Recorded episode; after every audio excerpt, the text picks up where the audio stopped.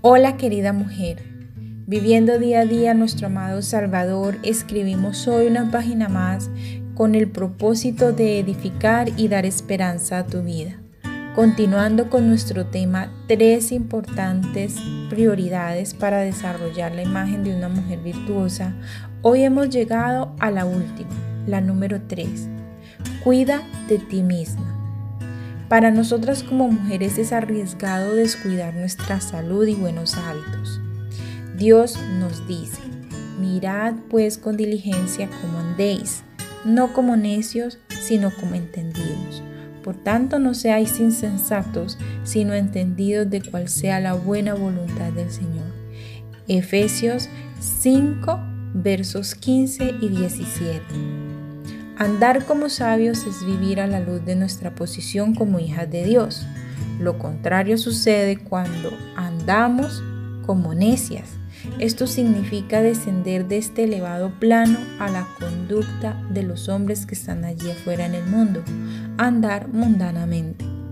Por lo que no deberíamos ser insensatas, sino comprender bien cuál es la buena voluntad del Señor. Y esto es crucial. ¿Por qué razón? Porque descuidar nuestro llamado, el llamado que el Señor Jesucristo nos hizo de andar sabiamente y piadosamente en estos tiempos donde el mal abunda y el tiempo es tan corto, podría atraernos a pasar nuestros días en una frenética y enfebrecida actividad de nuestra propia elección es por lo que Elizabeth George nos regala cuatro consejos para cuidar de nosotras y aprender a caminar en la voluntad del Señor. El primer consejo es no permitas que te dominen los excesos. Aquí hacemos referencia no solamente a los excesos de deseo, sino a los excesos también de comida, material, lo que va exterior pero también interior. Corrobóralo con Proverbios 23, 2 y 38. El segundo consejo es examínate para detectar posibles hábitos pecaminosos. Primera de Corintios 11, 28. Lee esa porción de la palabra. Recuerda que el pecado no es... El pecado es lo que más odia a Dios. Es por lo cual condenó nos condenaron y por lo cual el Señor Jesucristo murió en la cruz. El pecado no es compatible con Dios. Es un repelente. Dios detesta el pecado. Así que ten mucho cuidado con este. Examinar esos hábitos son muy importantes para no dejarlos colar en nuestras vidas y que hagan casa allí en nuestro ser. Hay que desecharlos inmediatamente los encontremos.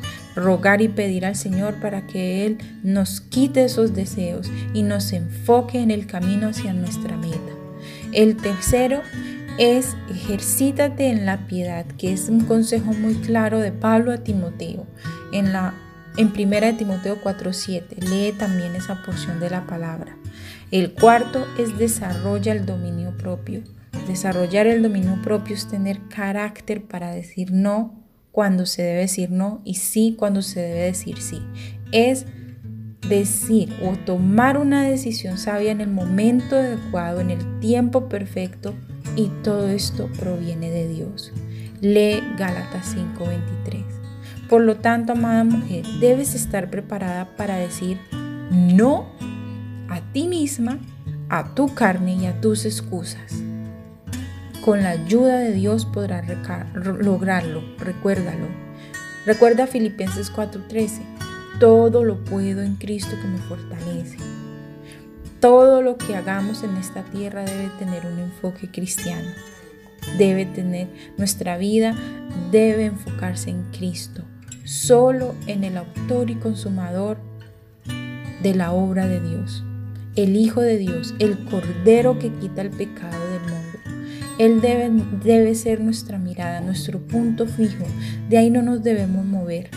Toda nuestra vida debe girar alrededor de Él.